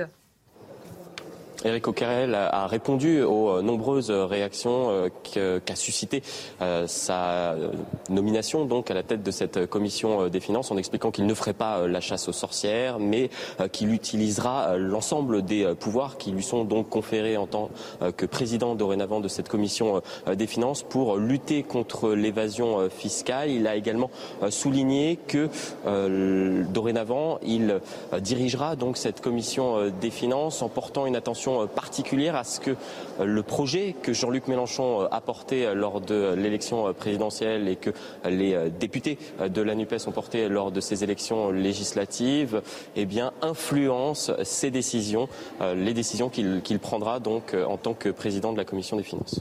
Eh bien, on va suivre tout cela avec beaucoup d'intérêt. Merci beaucoup, Florian, pour ces précisions. Je remercie également nos invités. C'est un plaisir de vous avoir autour de cette table. Je vous dis à très bientôt. Vous avez une petite euh, citation en fin non, de Non, non, je me dis, mais est-ce qu'à chaque fois vous dites c'est un plaisir de vous avoir Non, là, c'est sincère. Ah oui, je le pense. nous aussi. Parce qu'un jour, vous direz c'était un déplaisir. Non, jamais, rarement. Quand même, comment je puis J'ai la chance d'être entouré de. Non, non, personnes qui viennent exposer leur point de vue, de débattre avec courtoisie et respect. Donc je vous remercie. C'est toujours avec plaisir. Et à très vite sur CNews. Restez avec nous si vous le voulez bien. Vos émissions se poursuivent.